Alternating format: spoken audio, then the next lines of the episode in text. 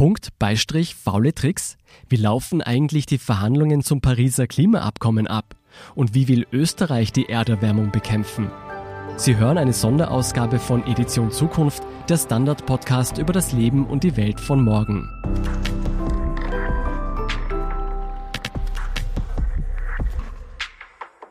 Ich bin Scholt Wilhelm und ich darf Sie heute zu einer kürzeren Sonderausgabe anlässlich der aktuellen UN-Klimakonferenz in Madrid begrüßen.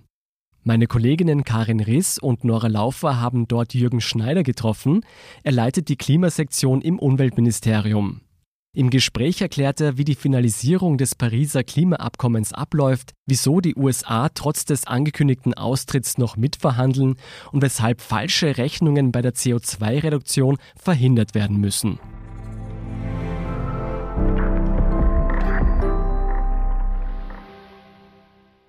Wir begrüßen Jürgen Schneider, der im Umweltministerium die Klimasektion leitet.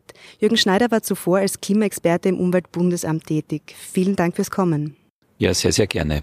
Herr Schneider, Sie verfolgen seit Jahren die heimische, aber auch die internationale Klimapolitik. Wie liefen die Verhandlungen auf der Klimakonferenz hier in Madrid bisher? Was können wir von dieser Konferenz erwarten? Ja, die Konferenz ist intensiv, äh, wie jede Vertragsstaatenkonferenz, wie jede COP. Äh, es ist meistens so, dass in der ersten Woche im sogenannten verbeamteten Segment sehr langsam Fortschritte erzielen werden. Wir sehen wieder das gleiche Bild. In der zweiten Woche kommen dann üblicherweise die Politikerinnen und Politiker, die Umwelt- und Klimaminister und meistens spitzen sich dann die schwierigen Fragestellungen zu. Äh, das heißt, es stehen dann lange Abende und lange Nächte bevor. Es ist auch bei dieser Konferenz so, dass der Fortschritt bisher eher langsam ist, aber eine Vereinbarung bei den noch schwierigen Punkten ist durchaus im Bereich des Möglichen, aber keineswegs sichergestellt. Herr Schneider, welche Punkte des Klimaabkommens sind denn noch offen? Ja, die Weltgemeinschaft hat 2015 mit dem Pariser Übereinkommen einen Meilenstein im globalen Klimaschutz vereinbart. Äh, das Übereinkommen ist dann auch sehr schnell in Kraft getreten, nämlich nicht einmal ein Jahr später, am 4. November 2016. Äh, wir haben letztes Jahr in Katowice bei der COP24 ein Regel, ein detailliertes Regelwerk äh, vereinbart, wie denn dieses Pariser Übereinkommen mit Leben zu erfüllen ist, wie die einzelnen Vereinbarungen auch umgesetzt und überprüft werden. Äh, damals wurde ein Kapitel, nämlich das Kapitel über die internationalen Kohlenstoffmärkte, Artikel 6 des Pariser Übereinkommens, noch nicht fertig verhandelt. Und das ist einer der wesentlichen Punkte, die jetzt hier in Madrid noch gelöst werden müssen. Artikel 6 ist hier in aller Munde. Was genau kann man darunter verstehen? Ja, schon äh, das alte Kyoto-Übereinkommen, aber auch das Pariser Übereinkommen sieht vor, dass Länder äh, ländergrenzendübergreifend zusammenarbeiten können, um Klimaschutzmaßnahmen umzusetzen. Früher war das so, dass die reichen Länder, die auch Verpflichtungen hatten, Projekte in ärmeren Ländern finanzieren konnten und die dabei ähm, zustande gebrachten Emissionsreduktionen sich selber zuschreiben konnten. Äh, da ist es natürlich wichtig, genau drauf zu schauen, dass die Projekte zum Beispiel auch tatsächlich zusätzlich sind, also nicht Dinge, die ohnehin gemacht worden wären, äh, dafür noch einmal dann die Zertifikate einem Dritten verkauft werden, also die sogenannte Additionalität. Ähm, und es ist so, äh, dass wir in den letzten Jahren da durchaus mit diesen Instrumenten gemischte Erfahrungen gemacht haben. Das heißt, zum Teil wurden Zertifikate generiert, denen vielleicht keine echte oder keine vollumfängliche Emissionsreduktion in anderen Ländern gegenübergestanden ist. Deswegen ist es jetzt für uns so, so wichtig, dass dieser Mechanismus wirklich funktioniert und alle Länder ihn auch ehrlich einsetzen. Und die Versuchung, wenn jetzt ein reiches Land in einem armen Land äh, Projekte macht und dieses Emissionsreduktionen generiert, die Versuchung, dass sich diese Reduktion beide Länder zuschreiben wollen, kann durchaus gegeben sein und das muss natürlich verhindert werden. Ähm, Das ist insbesondere jetzt relevant, weil eben mit dem Pariser Übereinkommen auch die ärmeren Länder Verpflichtungen haben und natürlich da eher dann auch versucht sind, möglicherweise Zertifikate doppelt zu verwenden. Das ist das berühmte Double Counting, die Doppelzählung und die muss äh, mit allen Mitteln verhindert werden, weil sonst einfach die Umweltintegrität des Pariser Übereinkommens äh, geschwächt wird und das wollen wir äh, wirklich verhindern. Ist diese Art von Doppelzählung denn auch das Hauptproblem mit den Verhandlern aus Brasilien oder anders gefragt, wie erleben Sie denn die brasilianische Delegation hier in Madrid?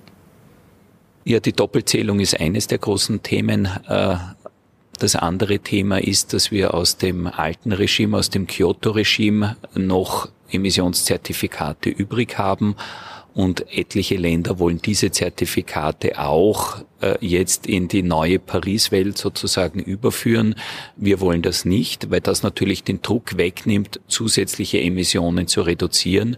Und wir wissen ja jetzt schon, dass wir noch nicht auf dem Zielpfad Richtung Temperaturerhöhung auf deutlich unter zwei Grad zu begrenzen sind, schon gar nicht 1,5 Grad, sondern eher in Richtung drei Grad Celsius durchschnittliche globale Erwärmung.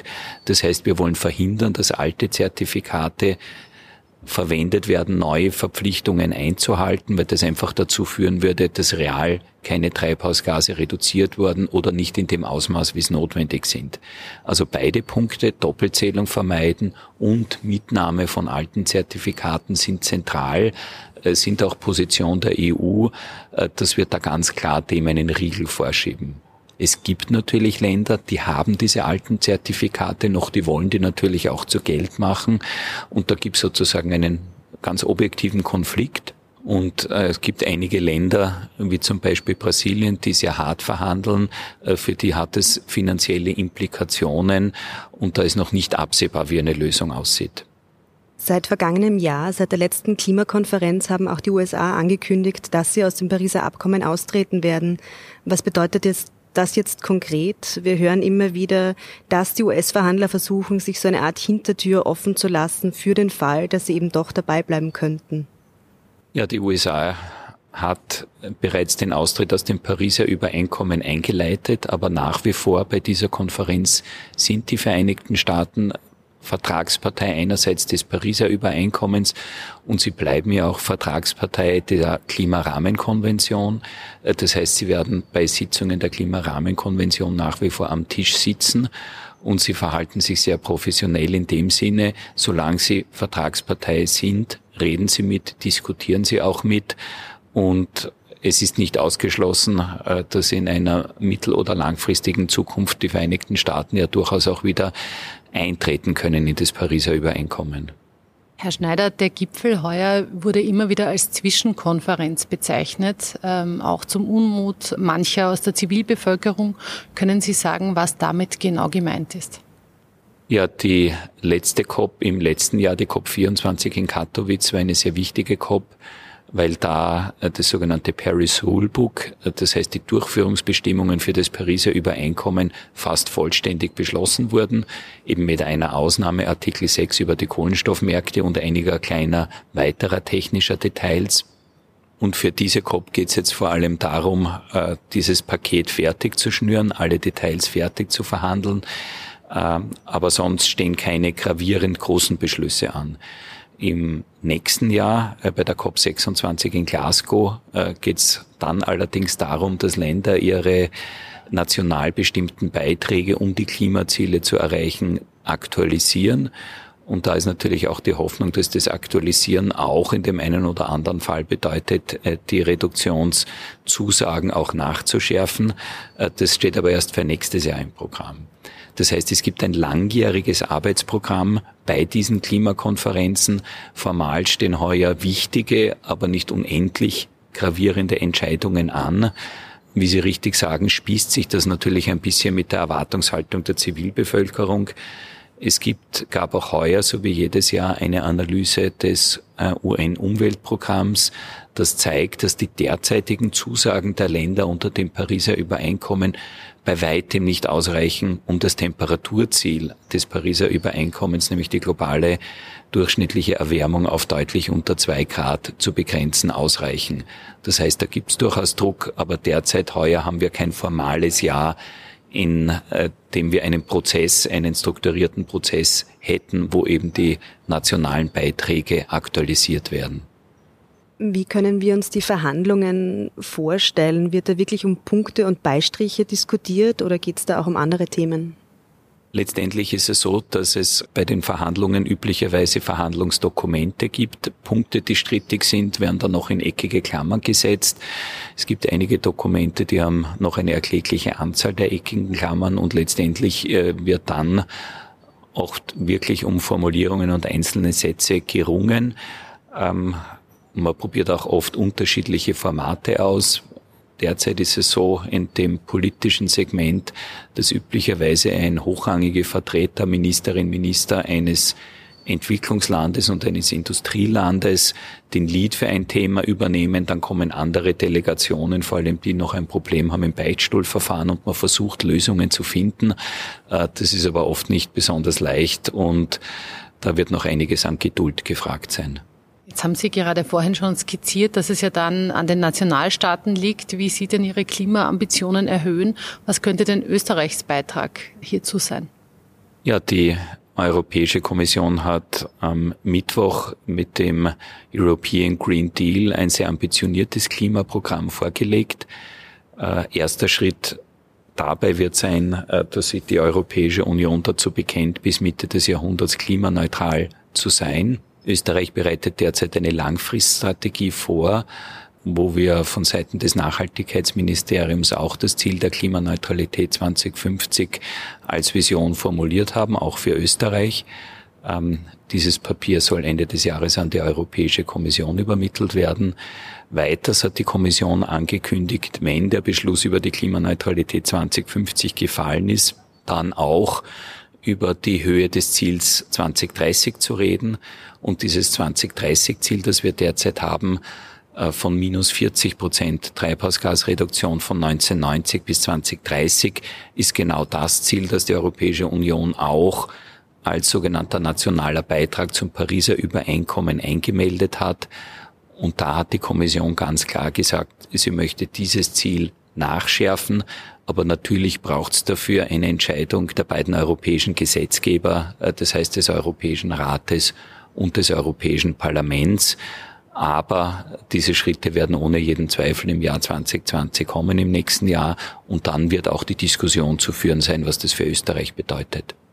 Könnte das dann auch bedeuten, dass Österreich sein bisheriges Emissionsreduktionsziel von minus 36 Prozent noch einmal nachschärfen muss?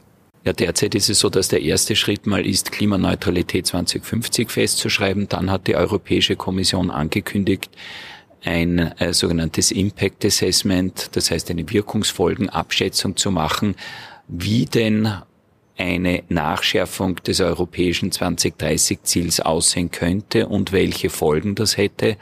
Und da liegt der Ball jetzt einmal bei der Europäischen Kommission. Da sind zum Beispiel Fragen zu beantworten, äh, wie groß ist die Reduktionsanstrengung aller Sektoren im Emissionshandel im Vergleich zu den Sektoren, die nicht im Emissionshandel liegen. Und die zweite Frage für die Sektoren, die nicht im Emissionshandel liegen, ist, wie könnte eine Aufteilung auf unterschiedliche Mitgliedstaaten aussehen. Verkompliziert wird die Diskussion sicher auch noch dadurch, dass die Kommission angekündigt hat in ihrem European Green Deal, dass sie prüfen wird, ob zusätzliche Sektoren, die derzeit nicht Teil des Emissionshandels sind, in den Emissionshandel übergeführt werden. Und die Kommission ähm, nennt da zum Beispiel den Schiffsverkehr, der ist für Österreich weniger relevant, aber sie nennt auch den Gebäudesektor und den Verkehrssektor. Stichwort Verkehrssektor. Wie könnte denn da eine konkrete Maßnahme aussehen, dass Österreich in diesem Bereich bessere Ergebnisse erzielt? Ja, derzeit wird am Nationalen Energie- und Klimaplan gearbeitet. Der soll nächste Woche fertig werden und auch durch den Ministerrat verabschiedet werden. Dieser Nationale Energie- und Klimaplan wird eine Vielzahl von Maßnahmen im Sektor Verkehr enthalten. Da geht es vor allem darum, die Alternativen zum Autofahren äh, attraktiver zu machen, den öffentlichen Verkehr auszubauen, das Radnetz auszubauen, zu Fußgehen attraktiver machen und äh, gleichzeitig die Fahrzeuge klimafreundlicher zu machen. Äh, das heißt zum Beispiel eine deutliche Erhöhung des Anteils von Elektromobilität. Aber es geht auch um langfristige Maßnahmen, zum Beispiel in der Raumplanung, äh, so dass man verhindert, dass zu viele Siedlungen oder Einkaufszentren auf der grünen Wiese entstehen und damit Mobilitätszwänge insgesamt vermieden wird. Das gilt mal für den Personenverkehr. Beim Güterverkehr ist natürlich auch eine der ganz wesentlichen Methoden, mehr Güterverkehr von der Straße auf die Schiene zu bringen. Zum Schluss möchte ich noch einmal zurückkommen hier zur Klimakonferenz in Madrid.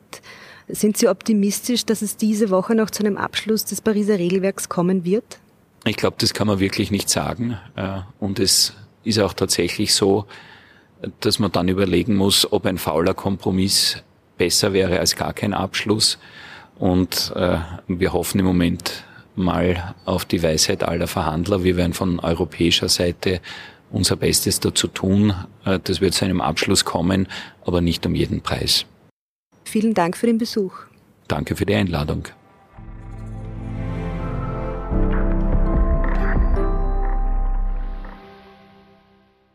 Sie haben es gehört, liebe Hörer und Hörerinnen, auch wenn es um die Rettung des Planeten geht, stößt Bürokratie auf Schlupflöcher. Schreiben Sie uns, wie Sie darüber denken, an edition.zukunft.derstandard.at. Die nächste reguläre Folge im gewohnten Umfang erscheint kommenden Freitag. Edition Zukunft, der Standard-Podcast über das Leben und die Welt von morgen, können Sie übrigens auch bei Apple Podcasts und Spotify abonnieren. So stellen Sie sicher, dass Sie keine Folge verpassen. Dort finden Sie auch unseren täglichen Nachrichtenpodcast Thema des Tages. Ich bin Scholt Wilhelm, Baba und bis zum nächsten Mal.